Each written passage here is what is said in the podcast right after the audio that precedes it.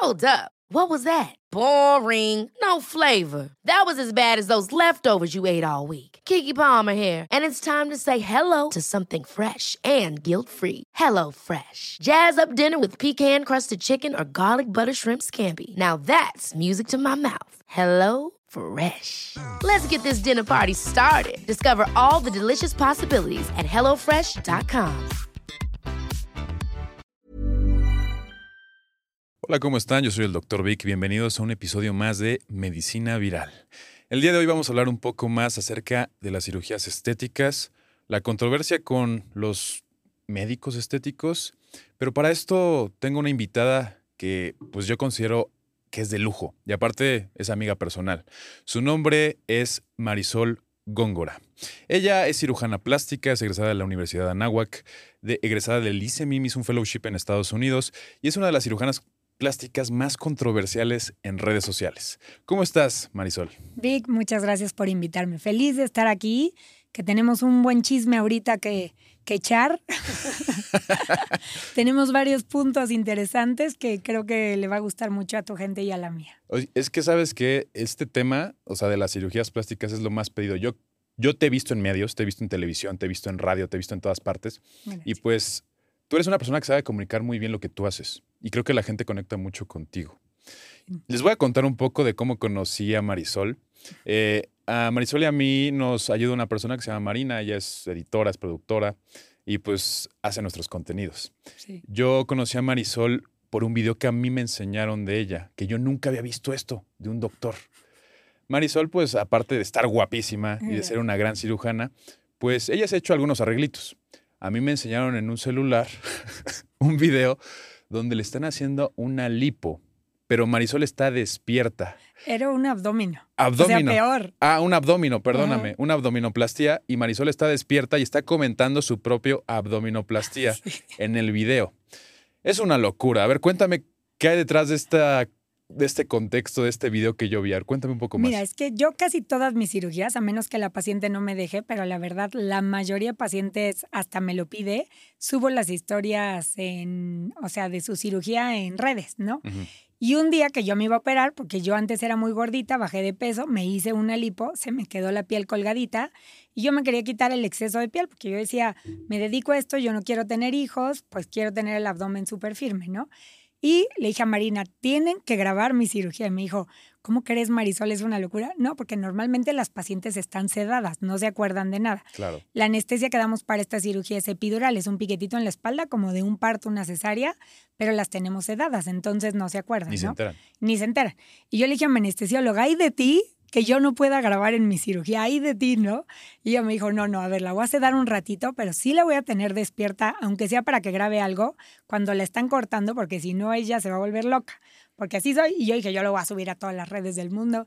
Entonces me están grabando, claro que traigo un campito azul aquí, me están tapando, obviamente, mis partes Claro. privadas y este, pero me están ya cortando la piel del abdomen del ombligo hasta el pubis, que es un segmento como pues, grande, como de 10 centímetros, que luego puedes poner un pedacito de verdad que me da idéntico que lo vean. Y yo todavía me asomo y les digo, miren, aquí están cortando, yo estoy un poco drogada y sí me veo con los ojos así medio groovies, porque estaba sedada. Este, pero miren, aquí están cortando, lo que están haciendo es eh, resecando el segmento de piel que tienen que quitar y ahorita me van a coser y eso lo dejé ahí grabado, ¿no? Se lo enseñé a varias amigas, todas se traumaron, me dijeron, Marisol, por amor de Dios, no subas eso, está demasiado rudo. Y yo, "Ah, a mí no me importa, pero bueno, ahí lo tengo. Y a quien me dice, oye, ¿te hiciste abdominal? Sí, mira mi video, ¿no? O sea, como que soy muy, soy muy abierta al respecto, o sea, A ver, Sí. eso, eso, a ver, eso que, que tú hiciste está, a mí me llamó mucho la atención. Porque, como sabes, en este medio, pues conocemos a varios cirujanos plásticos de todas las especialidades. sí. Pero cuando Marina me enseñó eso, dije, no manches. ¿Cómo, se, le- loca. ¿Cómo se le ocurrió eso? No, no dije que estabas loca, Ajá. pero dije, qué, qué, qué padre. O sea, como que a mí no se me hubiera ocurrido eso, ¿no? Sí, Hace un par de años, eh, en esta área donde yo trabajo, que es la ortopedia, un ortopedista, pues, quiso hacer algo que- muy parecido a lo que tú hiciste. Mm. Quiso hacerse una artroscopía de rodilla él, él solo. él solo, imagínate. Sí, Pues obviamente fue igual, con un bloqueo, todo, y empezó a meter, pues, el artroscopio en la rodilla. Y lo estaban grabando, y él estaba viendo su propia artroscopía en una pantalla y estaba explicando lo que estaba pasando. Sin embargo, en el video él se desmaya. O sea, Uy. en el video y Sí, pues sí, sí. Alguien tuvo que entrarle. sí, y alguien tuvo que entrar a hacer la artroscopía. Y fue muy criticado por, pues como el gremio de los ortopistas, ¿cómo hace eso y tal cosa, no? Digo, este video salió mal, evidentemente. No lo pusiera. No lo pusieron, fue muy sonado. Yo sí lo vi, pero no lo pusieron como en... Sí, Para el público, sí, público en general. Tan, tan público. Pero mira, en los cirujanos plásticos no es algo tan raro. Todos nos inyectamos a nosotros mismos Botox, este, ácido hialurónico. Uno de mis mejores amigos cirujanos plásticos llegó el otro día y me dijo, ay, me acabo de hacer las bichat ayer. Y yo como tú solito, sí, la enfermera me sostenía el espejo, yo me abrí, me quité la bichat y dije, ay, qué cool. O sea, como que yo Sí. sí. muchas veces me he inyectado, por ejemplo, las heridas, me paso láser, me echo morbios a mí misma. Cuando son cosas así, como que sencillas y fáciles de hacer, la verdad es que es muy fácil. Es como si a un, no sé, alguien que, que hace pelo le digas, no, tú no te puedes cortar el pelo, ¿no? Como que para nosotros se vuelve muy fácil. Aunque una cirugía como el abdomen, obviamente, yo no me la podía hacer a mí solita. me hubiera gustado, pero no, no.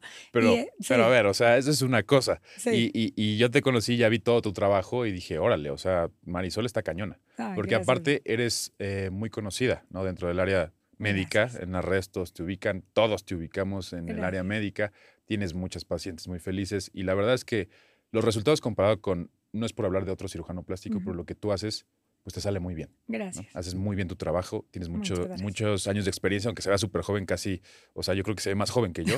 Entonces, pero créanme, tiene Estoy muchos, muy hecha, muy hecha, Vic. muchos años de experiencia y sabe lo que hace. Gracias. Eh, y para continuar, te quiero preguntar algo. Desde tu punto de vista personal. Para ti, ¿qué es la belleza? ¿Cómo Ujú. podrías tú definir la palabra? Mira, la primera frase belleza? que creo que a mí, cuando la oí, dije, wow, la belleza está en los ojos de quien la mira, ¿no? O sea, creo que la belleza es un tema muy subjetivo y para ti, para mí, puede ser completamente diferente. Yo siempre trato de decirle a las pacientes cuando llegan, porque es una pregunta de casi todos los días, doctora, ¿qué me haría? Y me metí en tantos problemas cuando todavía no tenía experiencia respondiendo esto, porque generaba tantos traumas que las personas no tenían, que dije, no, la belleza para cada quien es diferente. Para mí es una forma muy diferente a la tuya, a la de todos aquí. Este, entonces yo siempre les pregunto a ti qué te molesta, ¿no? Porque hay pacientes que, por ejemplo, ayer llegó una chavita súper chiquita, 17 años, con unas mamas perfectas. Te lo juro, mamas de Playboy así perfectas. Odio mis mamas, quiero que me las quites, porque son muy grandes. Y yo decía, son, sí son una talla C, y es muy, muy delgadita, pero tiene una mama prominente, pero paradita, perfecta, el tamaño de areola y pezón perfecto. Y yo dije, ¿cómo voy a cortar esta mama que está así, pero perfecta, ¿no? Y ella me decía, las odio, cada vez que me veo al espejo sufro, yo no puedo y no, no como tal tenía una dismorfia. Ella me decía, soy muy delgada y siempre me veo vulgar o me tengo que vestir muy flojito por el tamaño de la mama. Y dije, es cierto, o sea, en comparación de su cuerpo, no es que ya tenga una dismorfia, porque a veces sí me llegan a pedir cosas que digo, Dios mío, esta mujer ya está fuera de, de sí misma, ¿no? Pero esto no, pues sí, era una mama muy bonita, pero no de acuerdo a lo demás del cuerpo. Entonces, como que fue así de, ok, yo no le haría para nada. Si yo tuviera esa mama, yo no le haría nada, pero ella realmente es un tema que le tiene incómodo pues es algo que le vamos a tener que reducir, ¿no? Aunque eso genere cicatrices. Pero ahí es donde yo me puse a analizar mucho eh, qué es para cada quien. O sea, la belleza, por ejemplo, y siempre se los digo a las pacientes, de un cirujano plástico hombre a uno gay, a una mujer, tal vez van a ser muy diferentes. Antes que la cirugía plástica era un tema mucho más de hombres, pues tú te acuerdas, sobre todo en las épocas de Pamela Anderson, hace unos cuantos años, se Claro. ponían unas boobies this big, ¿no? Y eran boobies gigantes para todos lados, quítate que ahí te voy, ¿no? Y, este, y ahorita la mayoría de pacientes llega pidiéndote un tamaño de mama más pequeñito, lo único que quieren es que estén paraditas, redonditas en su lugar, que no estén caídas, pero tampoco quieren unas boobies grandes, ¿no? Entonces quieren mama que vaya muy de acuerdo al cuerpo.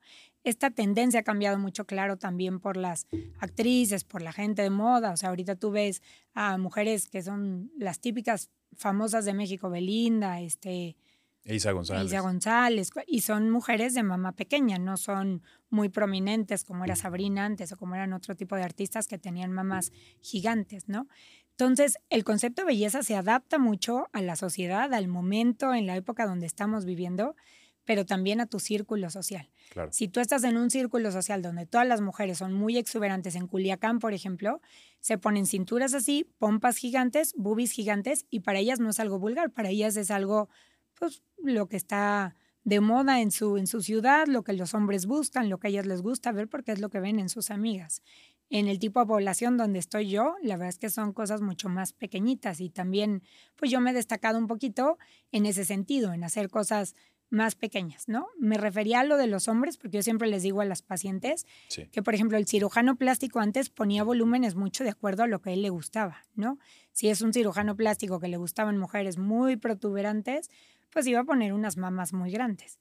Si es un cirujano plástico tal vez que era muy conservador, que era, pues no sé, que había estudiado tal vez en otro país, que era más fresa, si así lo quieres decir, pues iba a poner mamas mucho más pequeñitas porque era de acuerdo al gusto del cirujano plástico. Y yo siempre les digo a las pacientes, no tengo para nada en contra de nadie que le gusten las mujeres siendo mujer, pero a mí no me gustan las mujeres, me gustan los hombres. Entonces yo no voy poniendo mamas de acuerdo a mis preferencias, voy poniendo mamas de acuerdo a lo que considero estético y proporcional para el cuerpo de esa paciente. Entonces el concepto de belleza se adapta de acuerdo a la sociedad del tiempo y lo que tú vivas, Y ¿no? gustos. En- Mm. y gustos. Realmente no podemos decir esto es el estándar que todos tienen No. que seguir.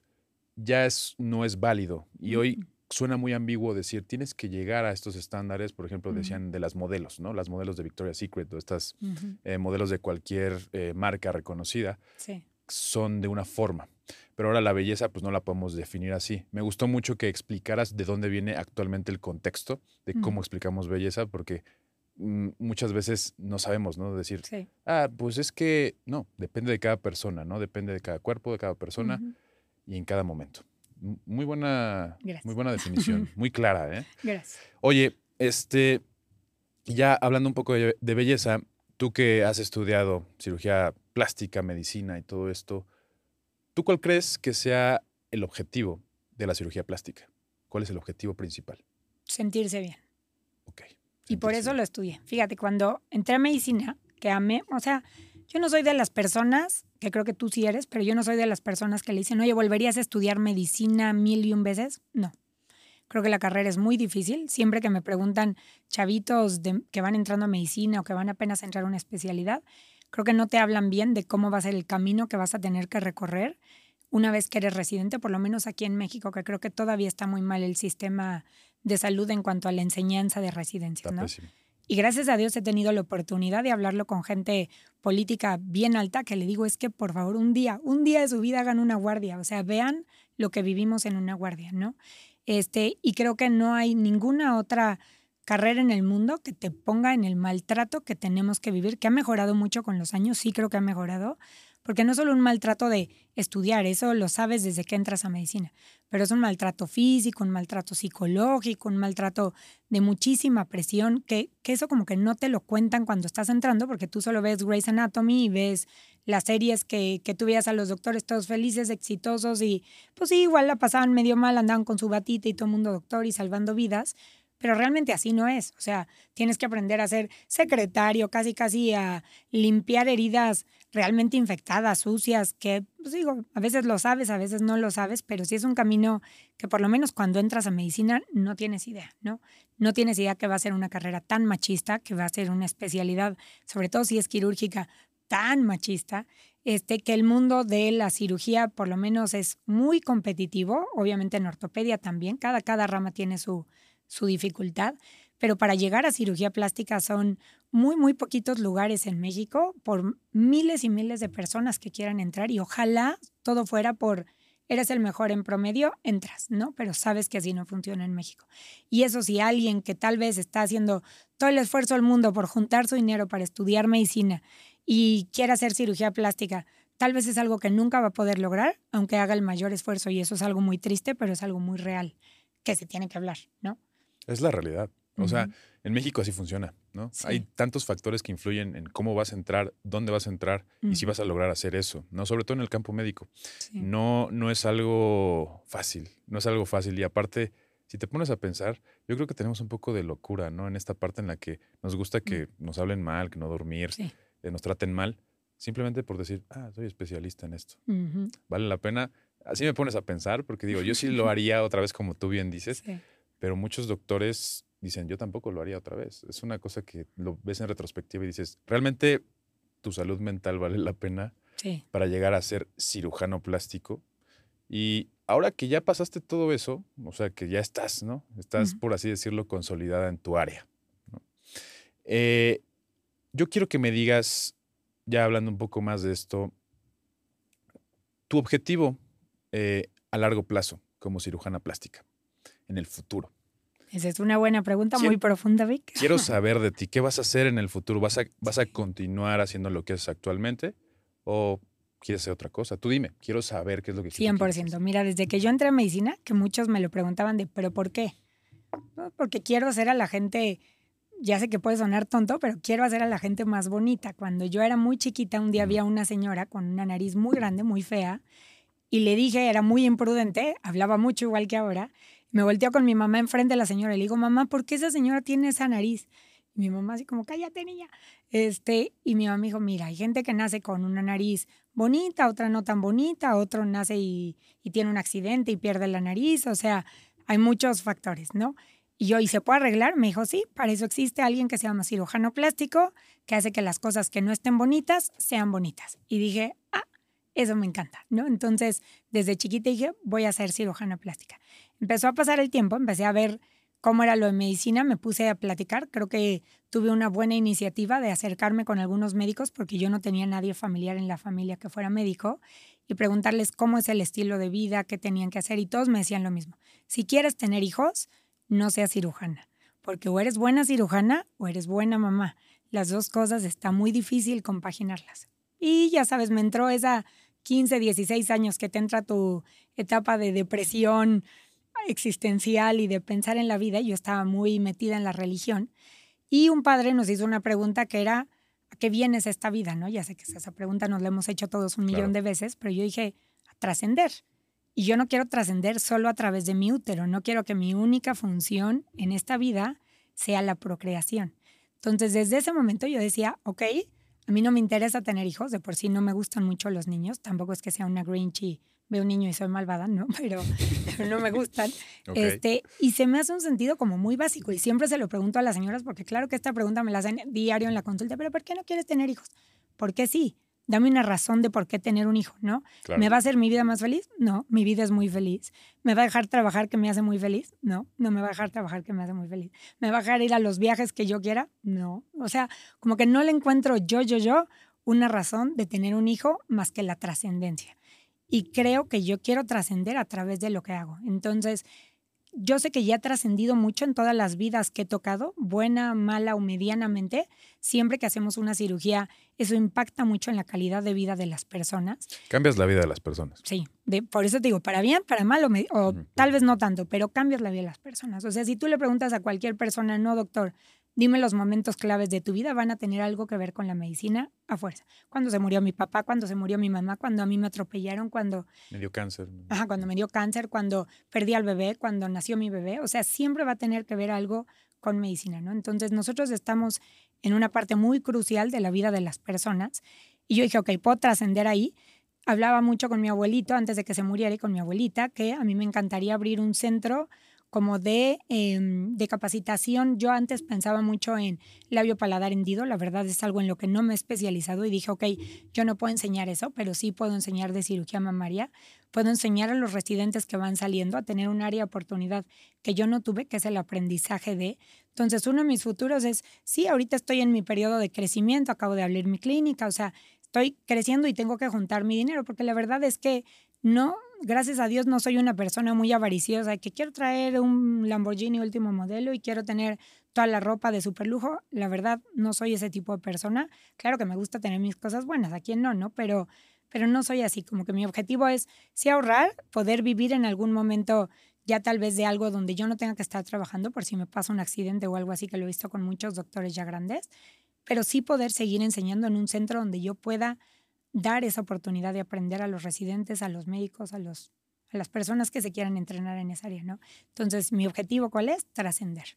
Ok, quieres, quieres pasar lo que tú sabes, lo que tú eres, tienes tu expertise a, la- a las, nuevas, a las nuevas generaciones que van a entrar a tu área. Sí. Y en esa parte quieres trascender. Sí, Qué padre, porque así, pues de cierta manera nunca vas a morir.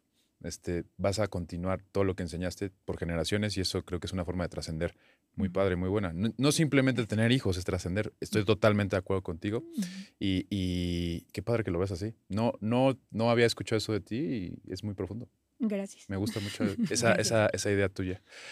Oye, Marisol, hace más o menos como unos tres, cuatro años, más, yo creo que cinco años más o menos, yo hice, participé en un estudio, eh, pocas pacientes, con una psiquiatra y un cirujano plástico. Hicimos un estudio de más o menos 90 pacientes en la Ciudad de México que buscaban una cirugía plástica. Queríamos ver eh, si tenían ellas un trastorno de la personalidad, si tenían depresión, ansiedad, antes y después, si esto realmente ayudaba a mejorar su sentir.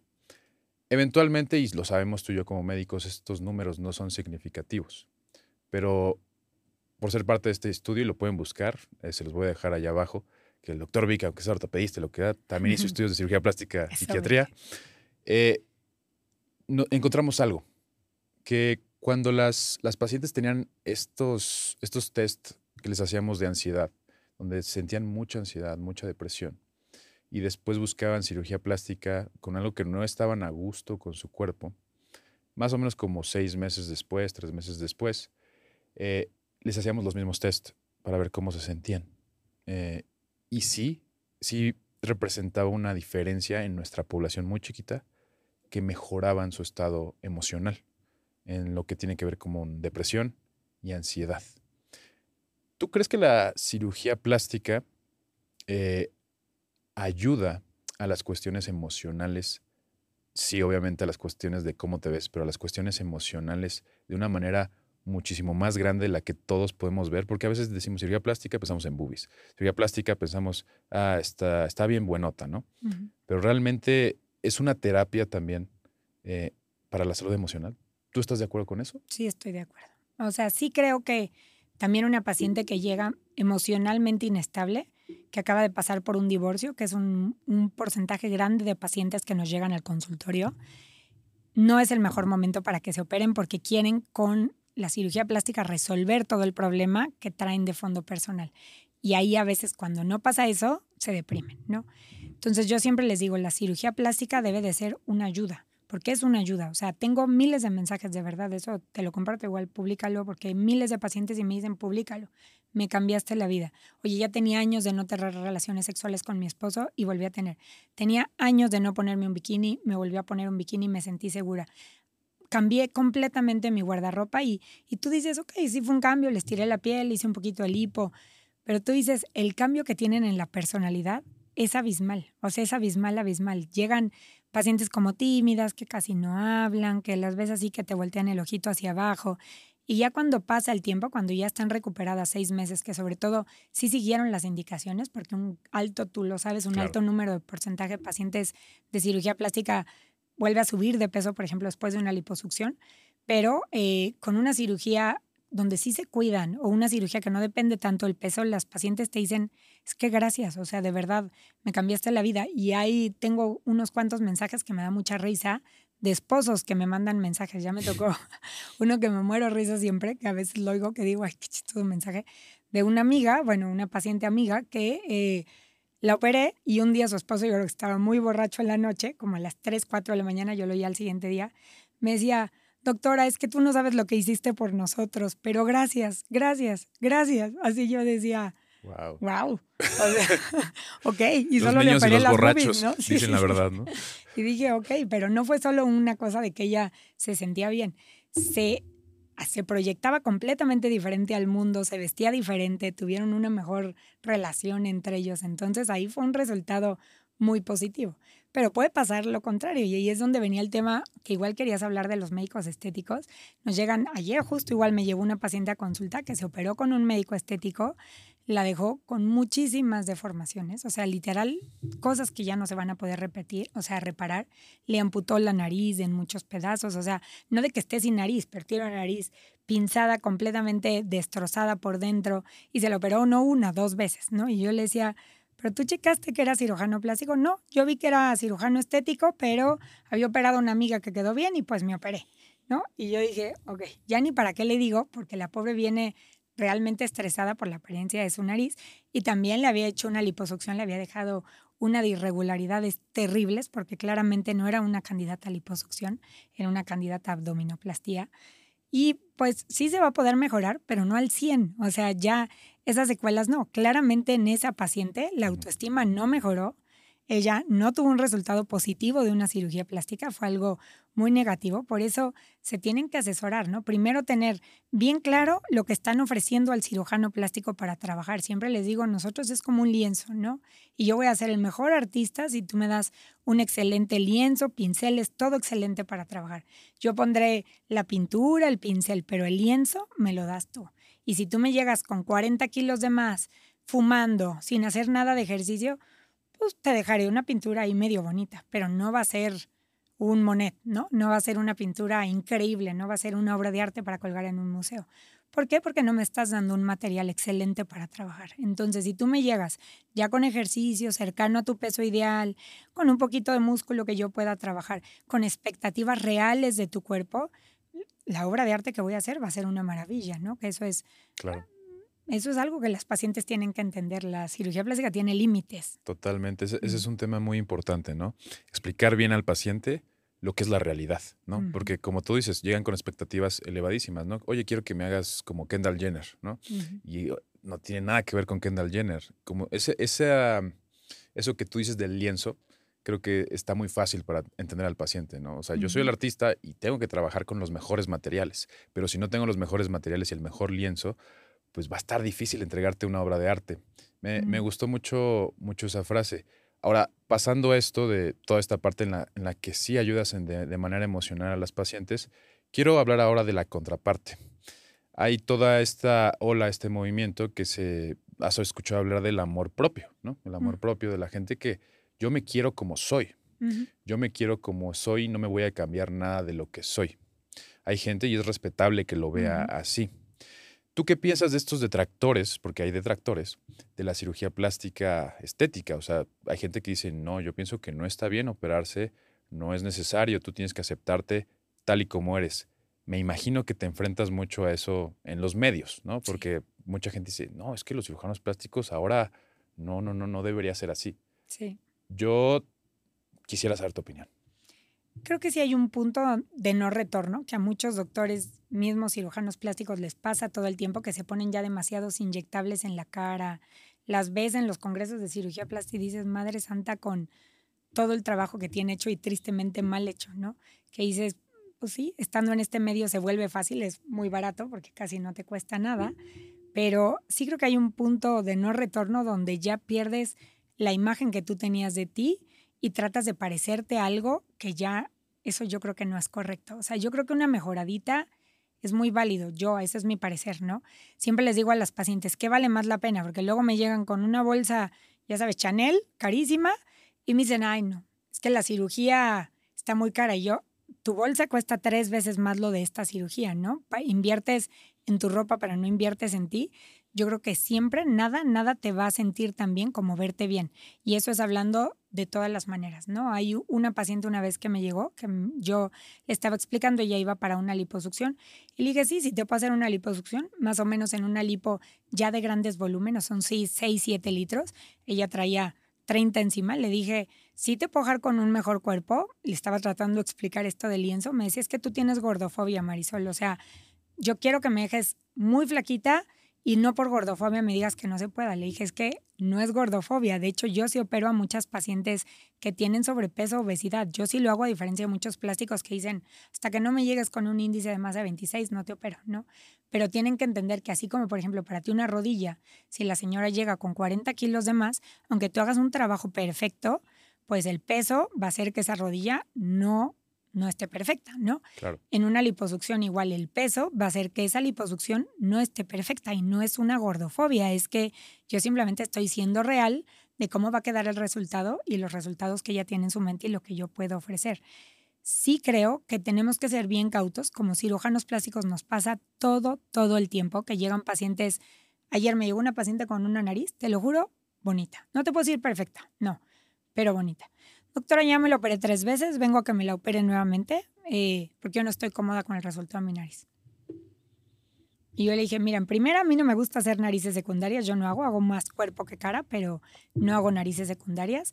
Y en segunda, yo te diría, to corazón, ya no toques esa nariz, o sea, la tocas y tal vez ya no tienes buena circulación y se pierde el colgajo y acabas con un desastre terrible en la nariz por estarte queriendo a fuerza llegar a una perfección en tu cabeza que tal vez eh, se te metió por alguna razón, tal vez algún novio, que esos novios, uff, cómo nos destruyen a veces los resultados, de ay, te quedó horrible se trauman, le empiezan a dar miles de vueltas hasta que buscan a alguien que se los haga, ¿no? Los novios son como...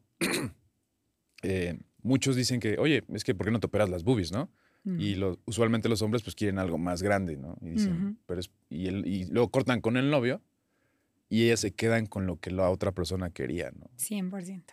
Eso es totalmente diferente, ¿no? O sea, no puedes basar eh, tus expectativas o lo que, lo que esperas con las opiniones de alguien más, ¿no? Tienes que ver por ti misma siempre, ¿no? O mismo, como sea, en este caso. Sí. Es, es, terrible, o sea, y a veces para bien y para mal. Tengo ahí esposos que son muy apoyadores de mi amor, quedaste hermosa y ves a la paciente toda feliz, ¿no? Y tengo el otro lado de pacientes, que hay veces que me he peleado, porque ya sabes que sí, me sale mi ánimo feminista ahí. O sea, me acuerdo perfecto un día que estaba, operé a una paciente muy bonita, una Mom deserves the best, and there's no better place to shop for Mother's Day than Whole Foods Market. They're your destination for unbeatable savings, from premium gifts to show-stopping flowers and irresistible desserts. Start by saving 33% with Prime on all body care and candles. Then get a 15-stem bunch of tulips for just $9.99 each with Prime. Round out Mom's menu with festive rosé, irresistible berry chantilly cake, and more special treats. Come celebrate Mother's Day at Whole Foods Market. Señora ya cincuentona, o sea, 56 tiene, y quedó muy bonita, muy, muy bonita. El señor, un señor con una panza prominente, sentado así, ya sabes, en esa posición machista, así, viéndola y diciendo, se ve asquerosa, a mí no me gusta. Y yo dije, Madre Santísima, no se puede, esto no lo puedo permitir, ¿no? Y ya, lo aguanté una vez y le volví a decir eso, y te lo juro, te lo juro, te lo juro, no porque yo quiera exagerar, un cuerpo muy espectacular para una señora de 56 años. No, no me gusta, la pompa se le ve un poco caída, este, el brazo se le ve un poco colgado, pero él con un cuerpo realmente malo, o sea, malo. Y yo me volteo y le digo, oiga señor, ¿y usted cuándo le operamos esa pancita para que esté al acorde con su esposa?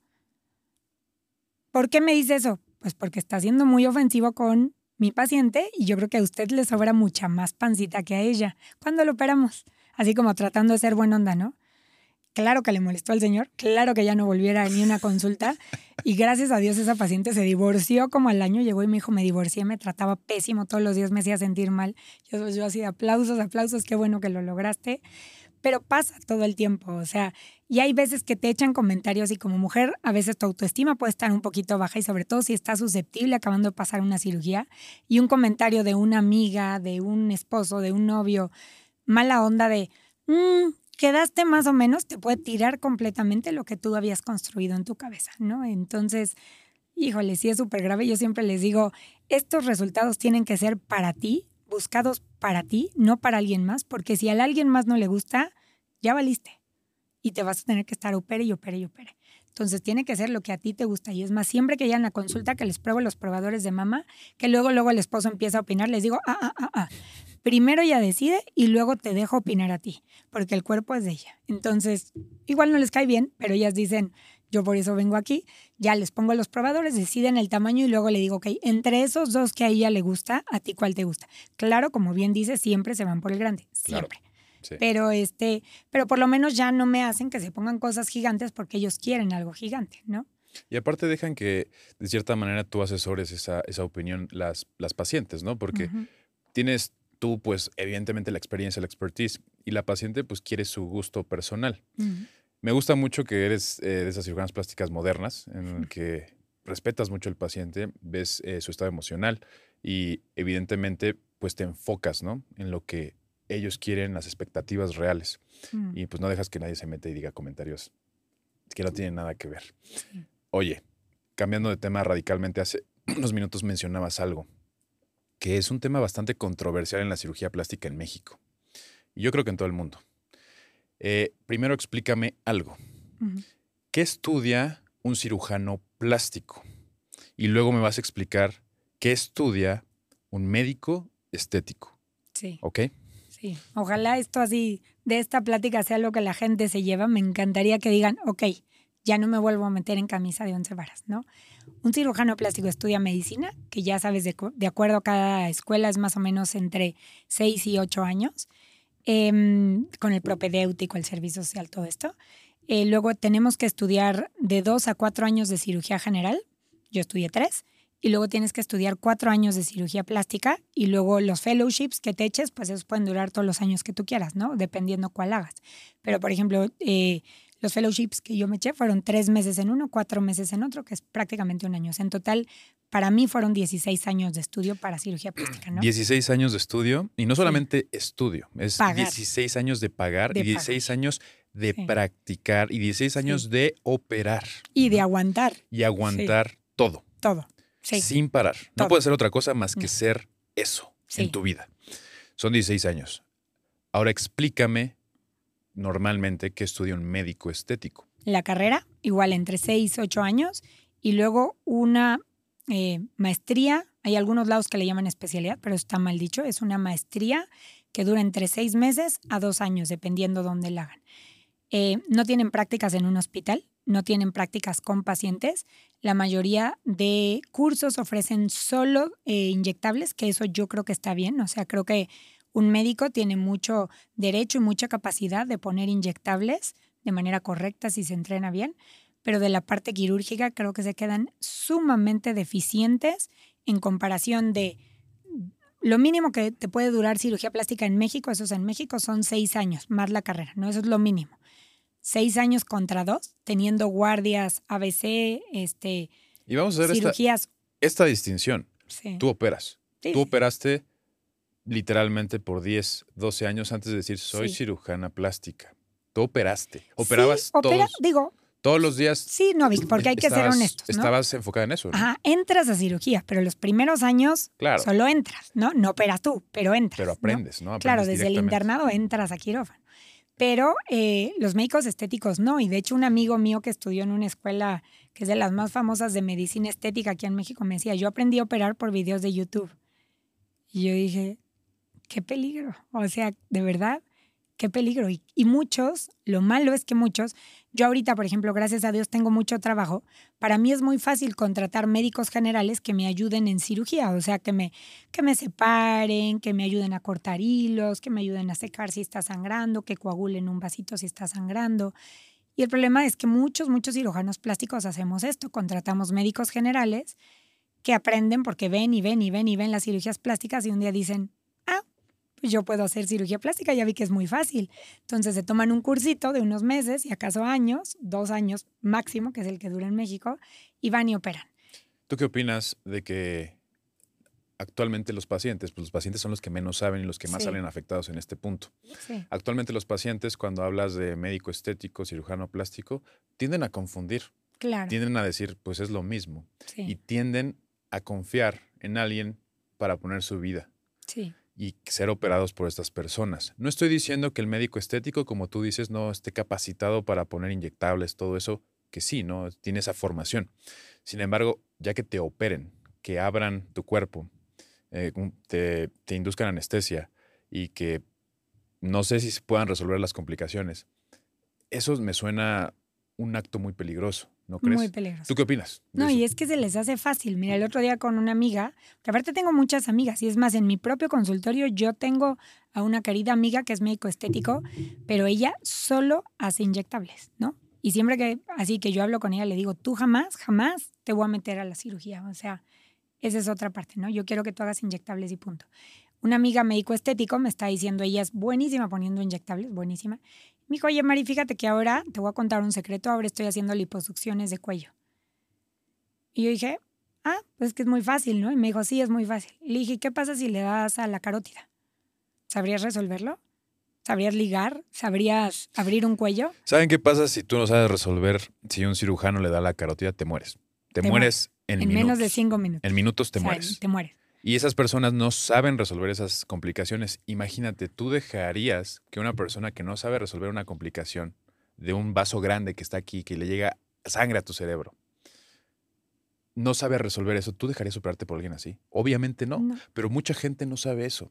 Y por eso yo te quería preguntar y te quería Sí. decir cuál es tu opinión. Y la COFEPRIS, ¿qué es lo que dice? ¿Qué es lo que dicen las autoridades mexicanas acerca de esto? Acaba de salir justo este mes una ley que ya los va a prohibir operar. Y ahí a veces es complicado porque yo, por ejemplo, conozco a un doctor médico estético que hace puras lipos.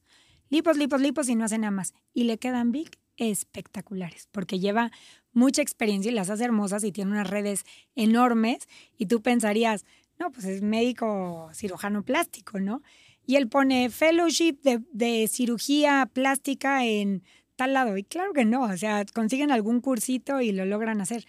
Y yo digo, ok, a ver, yo le veo esas lipos y digo, le quedan brutales, de verdad brutales, ¿eh? Digo, chin, ¿me operaría con él o no? Así siendo yo paciente, ¿no? No, no pensándolo como cirujano plástico, obviamente. Y digo, claro, yo veo sus redes con miles de cirugías plásticas hermosas de liposucción. Yo quiero una liposucción. Las da muy baratas porque aparte operan siempre o en sus clínicas o en hospitales muy baratos porque no pueden, por más que quieran, no pueden operar en un Ángeles, en una ABC, en una clínica bien certificada. No pueden, está completamente prohibido. Entonces digo, no, ya solo por eso no. Pero me ha tocado una cantidad de veces. Llegó apenas una amiga mía, amiga mía cercana, de un recurso económico muy alto. Me dijo, es que me operé con mi ginecólogo de una liposucción. Ginecólogo. Y dije, Dios, qué peligro. Y me dijo, no, pues es que es cirujano, él opera úteros, opera, este, saca bebés, que no va a poder hacer una lipo si es tan sencilla. Me dijo, ok, cuando quedes irregular y con alteraciones de la coloración de la piel y con piel flácida, vente para acá. Y, este, y me dijo, ay, qué mala onda, Marisol. Dije, "N- es que no, un ginecólogo, perdón, es como si yo me pongo a sacar bebés. O sea, sí, lo hice en el internado, pero no lo haría a menos que sea una urgencia. Claro. Y una liposucción nunca es una urgencia, o sea, nunca tienen por qué hacerlo, pero son doctores que yo creo que no son suficientemente buenos en su ramo y se ponen a hacer cosas que no les toca. Los médicos estéticos que se ponen a operar, yo creo que son médicos flojos, eso es lo que yo creo, que les dio flojera estudiar una especialidad o que no tuvieron el acceso a poder estudiar una especialidad, ya sea por que no pasaron el examen o porque no podían esperar el tiempo de la residencia para ganar dinero porque tenían que mantener una familia. Pero si tú me preguntas qué pienso de un cirujano estético, considero que es una persona floja que no quiso hacer una especialidad. Eso es lo que yo considero, que se hizo ir por la vía rápida para hacerlo rápido, porque claro que en esta especialidad se puede obtener mucho dinero y pues decidieron hacerlo así y tal vez van a tener mucha suerte y tener resultados muy buenos hasta que no los tengan. Las autoridades cada vez los están frenando más. Eh, yo creo que va a ser muy difícil frenarlos porque esto es un problema mundial. En Colombia, de hecho, hay un doctor que yo lo seguía y una vez se me ocurrió porque yo no sabía que no era plástico y le escribí, doctor, ¿cuándo puedo ir a rotar con usted? Imagínate, porque yo decía, wow, qué buenos resultados, o sea, es maravilloso, ¿no? Y este, hasta que en un chat pusieron, es que este intru- intrusista está este, lavándole el cerebro a todo mundo y ya está ofreciendo ahora cursos para los cirujanos plásticos cuando él es médico estético. Ok, quería ser cirujano plástico, ¿por qué no estudiaste? Claro. O sea, ¿por qué no lo hiciste? Totalmente de acuerdo. Es una opinión bastante fuerte, pero a pesar de que suene fuerte y a lo mejor mucha gente no esté de acuerdo, es la realidad, ¿no? Sí. La realidad, pues no busca ir de acuerdo a tus sentimientos o de acuerdo a lo que tú busques. Es la realidad. Es un peligro no operarte con una persona que no está capacitada. Sé que va a haber mucha crítica, ¿no? En esto. Lo sé perfecto. pero es la realidad, ¿no? Y muchas veces yo prefiero que sea esa crítica, pero que los pacientes estén bien informados y que no haya estas iatrogenias todo el tiempo, ¿no? Porque son iatrogenias. Entonces, gracias por tu opinión. Eh, te quiero cambiar de tema así drásticamente. Eh, ¿Tú has escuchado hablar del rejuvenecimiento vaginal? Sí, me encanta ese tema. ¿Qué es el rejuvenecimiento vaginal? Literal, regresarle unos años a toda tu zona genital. Se puede hacer desde la parte interna, la parte externa o la parte funcional nada más. Esto hay muchas tecnologías ahorita en el mercado disponibles para darle mejor color, mejor tono, mejor función en la salida de orina o simplemente que los labios internos o externos no estén colgados como estaban antes o que el monte de Venus, esta partecita como justo abajo del pubis, antes del- de los labios vaginales, está muy prominente por grasita, hacer una liposucción de esa zona. Es un tema que antes era no se hablaba, muy mal visto, les daba mucha pena y ahorita es un motivo de mi consulta de casi todos los días, ¿no? ¿Tú lo haces? Yo lo hago, eh, hago toda la parte externa, interna como tal quirúrgica, ¿no? Eso creo que sí le corresponde a un ginecólogo, entonces no me meto en esa parte de, por ejemplo, si un útero ya está caído y necesita una malla, eso definitivamente no, no me toca a mí. Si necesitan una vaginoplastía porque quedó demasiado laxa la pared, que tienen prolapsos, yo no me meto, pero yo sí me meto en la parte estética eh, de recortar labios externos internos, en a veces eh, mejorar los labios no solo recortándolos con rellenar tantita grasita, ácido hialurónico en el clítoris para aumentar placer. Y soy de las pocas doctoras, de hecho solo dos doctoras aquí en la Ciudad de México que tenemos un aparato que se llama... Em, ¿cómo se llama? Se me fue. Forma. Eh, se llama Forma B1, eh, un otro, Morpheus vaginal y Aviva, que son, bueno, es un set de aparatos que se llaman Power que eh, sirven para diferentes cosas, ¿no? Uno sirve para incontinencia urinaria, son como ejercicios de Kegel e impulsados por, un, por una radiofrecuencia interna que literal sientes el calambrito y eso hace que todo tu piso pélvico contraiga, que aprietes mucho y que mejore mucho la, pues, la capacidad de contracción y entonces tienen menos problemas de incontinencia, tienen más lubricación porque la pared está más cerrada, más turgente y puede ayudar un poquito con los problemas de incontinencia fecal, aunque no es el tratamiento para eso, ¿no? Qué locura. Sí, está cañón. Bendita tecnología y cirugía plástica. yo, yo o sea, había escuchado hablar de, de, ese, de esos procedimientos y mucha gente lo preguntaba, lo pedía, pero ya es una realidad, ¿no? Ya, ya, en México se hace, es una cosa que se hace. Ahora, déjame preguntarte algo, ahora de la parte de los hombres. he escuchado hablar de algo que se llama alargamiento de pene. Sí, hay también muchas cosas estéticas en, en los hombres, no solo alargamiento. Cuéntame un poco de eso, ¿Qué, ¿qué, qué, más hay? ¿Qué es lo que...? Pues mira, el alargamiento hay dos maneras principales. Una es cortando un ligamento que hace que el pene esté como con una posición diferente, lo cortas y alarga de 1 a 2 centímetros máximo puede tener sus consecuencias, eh, que se vaya un poquito desviado de lado en la erección, pero bueno, alarga un poquito el proceso. Puedes también poner eh, Botox en el escroto. Literal, hay pacientes, aunque no lo creas, que quieren escrotox, así se le dice. Escrotox. Escrotox. Escrotox, ¿qué tal? Porque quieren em, tener la bolsa testicular más grande. O sea, sobre todo son pacientes que o salen en cosas pornográficas o que tienen una vida sexual muy pública o no sé, que quieren tener literal un bolsillo más grande. Lo piden muy poco, a mí solo me lo han pedido una vez o por lo menos tal vez no, yo no me, como que no me publicito tanto en ese tema y entonces la gente no me lo ha pedido, ¿no? un tema común que piden en el pene es el engrosamiento más que el alargamiento. El engrosamiento se puede hacer con grasa o con ácido hialurónico suena maravilloso, tú dirías, échamelo, ¿no? Eh, se pone, la verdad, en capas superficiales, no es tan profundo, es algo que todo mundo piensa que duele cañón, ¿no? De hecho, no es algo tan doloroso, pero todavía tiene muchas secuelas. Hay veces que la grasa se va más de un lado que de otro, entonces quedan medio deformes. Eh, la verdad, a mí no es un procedimiento, lo, lo, hice cuando me capacité en eso, lo dejé de hacer porque sí quedaban como con muchas irregularidades en el pene que no se veían bonitas. Claro. Entonces eso eh, como que ya, ya no lo hago, ¿no? Circuncisión, que es un procedimiento quieras o no dentro pues de lo estético, pues sí estético, aunque tenga alguna parte funcional, es más estético que funcional. Es algo que yo definitivamente no hago, se los refiero al urólogo completamente. Em, y también hay liposucción del monte de Venus. Hay muchos pacientes gorditos que tienen un pene enterrado, que literal el pene se ve muy pequeñito porque tienen mucha grasa alrededor.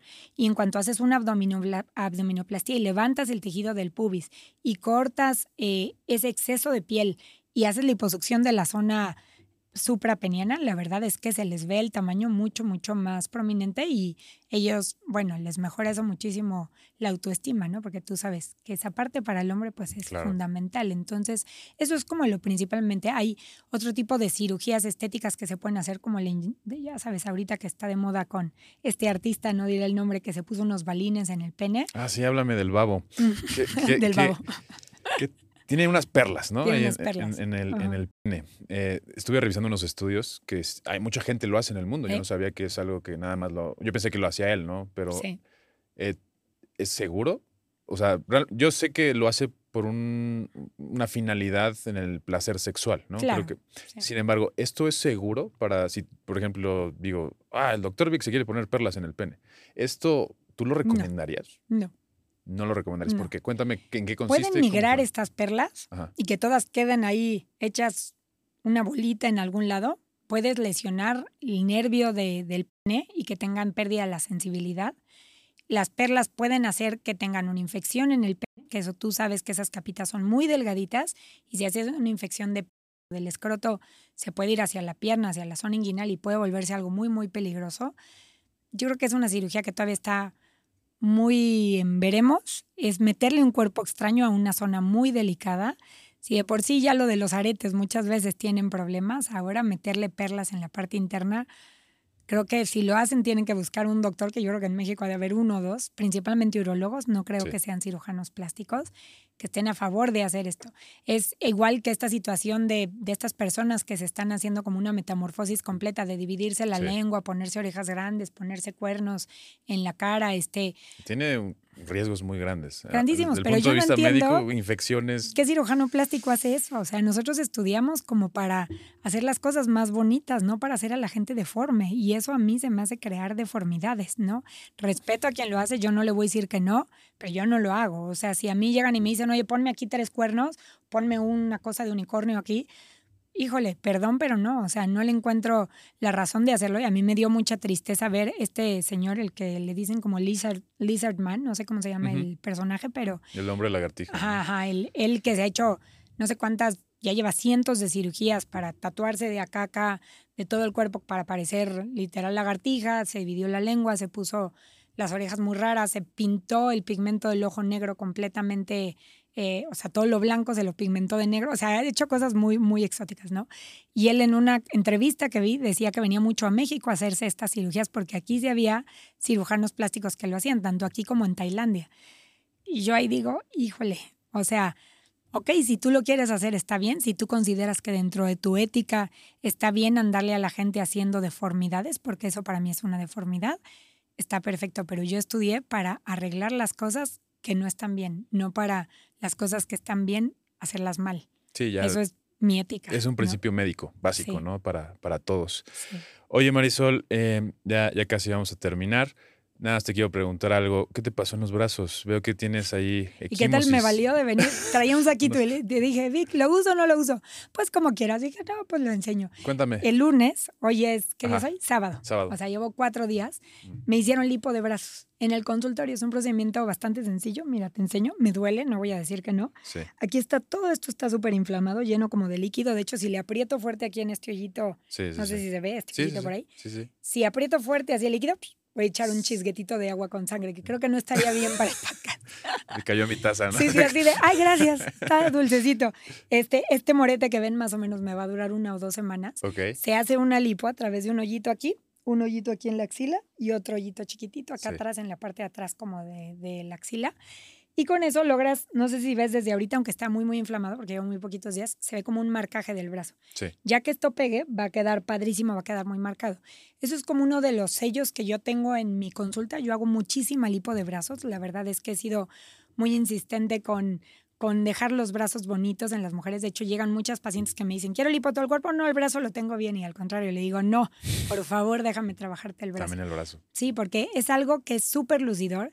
Es muy poco frecuente que una paciente con puro ejercicio pueda lograr un marcaje muy bonito del deltoides y del bíceps. Y lo hago en hombres y mujeres, ¿eh?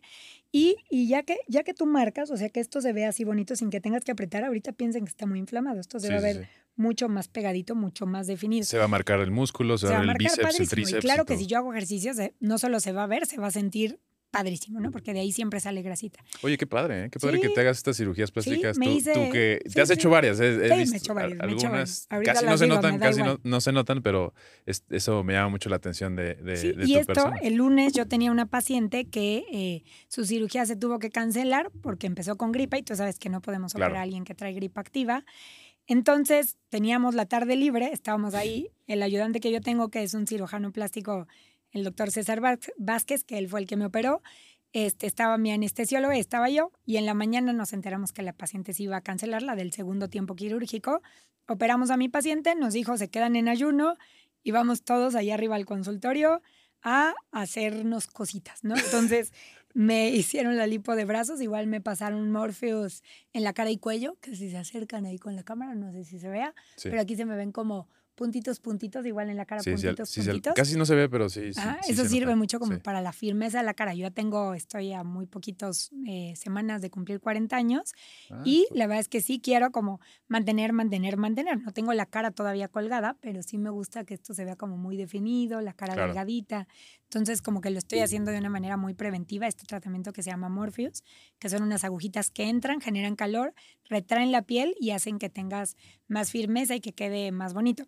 Y en el brazo me hicieron lipobrazos. Mi brazo no estaba gordito porque yo traía lipo, pero no tenía marcaje. Yo te conozco, no, no Ajá, está no gordito. estaba, no estaba gordito. Pero sobre todo, como te comenté hace ratito, yo era gordita, el bracito lo tenía como colgadito, aunque sí estoy haciendo bastante ejercicio ahorita, no me gustaba colgadito. Entonces me pasaron un aparatito que se llama Body Tight, que es una cánula de liposucción que quema. Yo siempre le explico a las pacientes, imagínate una pechuga en un plato cruda, ¿ok? Y échale un sartén muy caliente. ¿Cómo se hace esa pechuga? Pues disminuye Sí, tamaño. se, hace- se Ajá, contrae. Se ¿no? contrae. Entonces, esta tecnología es lo mismo que, que un sartén caliente, pero por dentro de la piel. Entonces, va coagulando la piel de forma controlada, medida esta temperatura, como un electrocauterio, pero que te va midiendo la temperatura Claro. exacta de la piel. Y va contrayendo la dermis. Entonces, la piel retrae mucho y lo que está colgadito, pues se quita. Hay muchas pacientes que me dicen, oye, no quiero abdomen, pásame el body tight y con eso quedo. Tampoco tanto, No. ¿no? Entonces, hay ciertas indicaciones. hay ciertas y- indicaciones. Y depende del paciente. Sí. Oye, Marisol, nada más para terminar, te quiero Mm. preguntar últimamente, hacemos siempre una, una dinámica con todos los invitados. Les pregunto, les, doy, les digo unas palabras y me- ustedes me tienen que decir lo primero que se les venga a la mente. Quiero darle un giro a esto porque tú, pues, tú eres cirujana plástica y quiero más bien que me digas rápidamente, tú, o sea, rápidamente, de estas personas que te voy a decir que son muy famosas, ¿qué es lo que tienen? O sea, sí, tú, si, si te acuerdas, tú dime qué es lo que Sí, tienen sí, y pasamos a la siguiente y a la siguiente. va, Van a ser como tres, cuatro Va, y acabamos con eso. ¿Te late? perfecto. Va, perfecto. Kendall Jenner, ¿qué tiene Kendall Jenner? Ozempic. Ok. ¿Lo puedo, puedo profundizar? Sí, sí, sí. Estaba muy diferente. Empezaron a inyectarse todas las Kardashian Ozempic, que es un medicamento ahorita que está muy de moda para, Para bajar, bajar de, de peso, peso. que no es para bajar de peso, es para diabetes. Es para diabetes, sí. Pero está tan de moda que está agotado para los diabéticos, que Se eso inyecta, está siendo ¿no? un Sí. problema, ¿no? sí, sí. Es inyectado, muy, muy, se pone una inyección muy chiquitita y, Y bajan de como peso hasta 10 como kilos. 10 kilos, 10 más kilos o menos en dos meses. En dos meses, ¿no? Es una Ajá. locura. Sí. Entonces ella ahorita lo puso de moda a tal grado que no hay medicamento en el mundo y se me hace una locura que, que lo haga. ¿Y qué tiene, por qué dicen eso de los foxy eyes? Kendall dice que, o sea, todo el mundo la ve y dice, quiero los ojos como Kendall. ¿Qué se hizo Kendall? Sí, sí, yo creo que sí hizo una cantopexia. O sea, los Foxy Eyes se pueden hacer de forma quirúrgica y no quirúrgica. No quirúrgica con hilos, que yo no soy nada fan porque no les dura el resultado nada. Y quirúrgica, que tampoco soy tan fan. Eh, hay dos maneras de hacerla principalmente. Una es cortando el canto del ojo y levantándolo para que quede, como en vez de que quede el ojito triste, que quede el ojito rasgadito. Y la otra es hacer una incisión por adentro del pelo, muy pegadito a, a donde está el pelo con la frente separas todos los músculos por dentro, pones generalmente un tornillito, un hilo que sí va en la parte de adentro, entonces ese sí sirve, y lo jalas. Entonces levantas como, ya sea ¿Es la frente ancla? hacia ¿Es arriba. Es como como, una- un, ancla, un ancla? pero que sí va fija al hueso. Entonces, Ah, como lo que usamos en pues, igual. ortopedia, sí. tal cual, tal cual, tal cual, con una sutura. ¿Tiene algo en la nariz, Kendall? ¿Tendrá Sí, algo? yo creo que tiene Sí. cirugía. ¿Boobies tiene? Porque no tiene tantas. No, pero, boobie no creo que tenga. Lipo yo creo que sí tiene. eh, trasero, glúteos.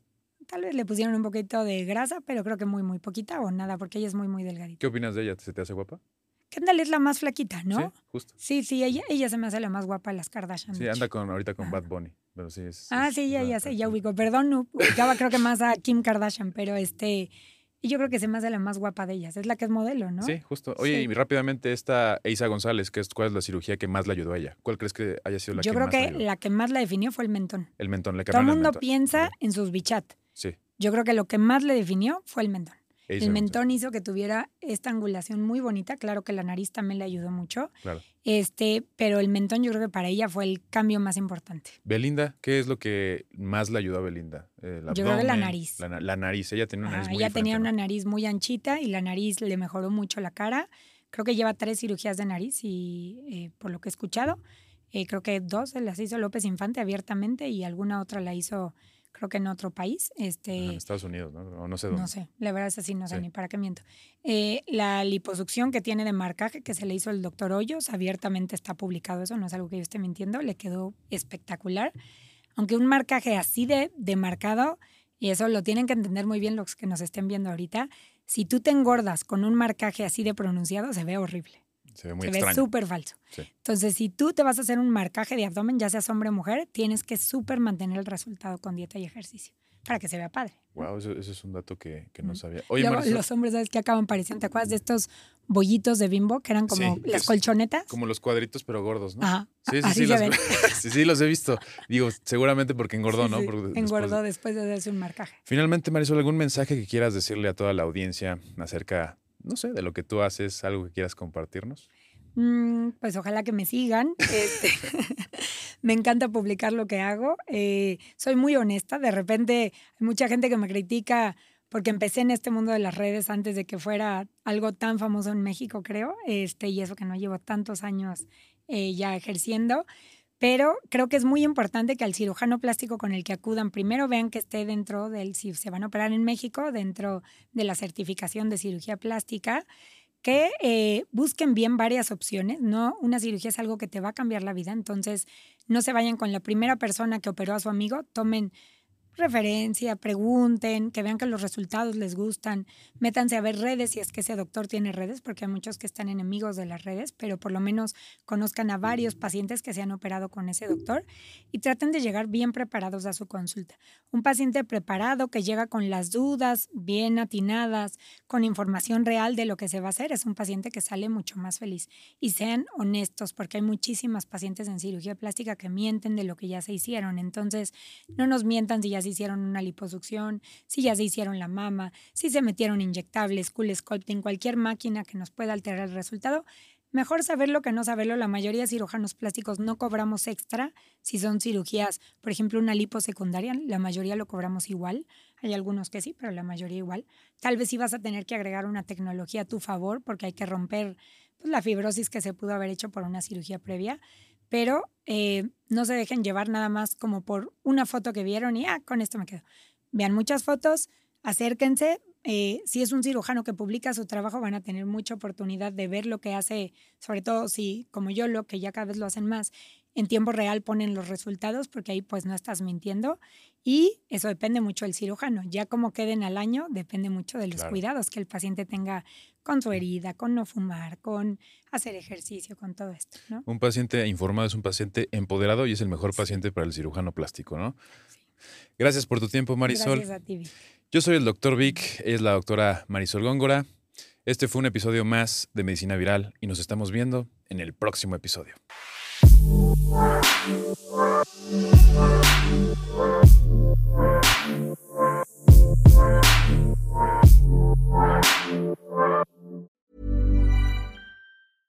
Imagine the softest sheets you've ever felt. Now imagine them getting even softer over time. That's what you'll feel with Bowl and Branch's organic cotton sheets. In a recent customer survey, 96% replied that Bowl and Branch sheets get softer with every wash. Start getting your best night's sleep in these sheets that get softer and softer for years to come. Try their sheets with a 30-night guarantee. Plus, get 15% off your first order at bowlandbranch.com. Code BUTTERY. Exclusions apply. See site for details.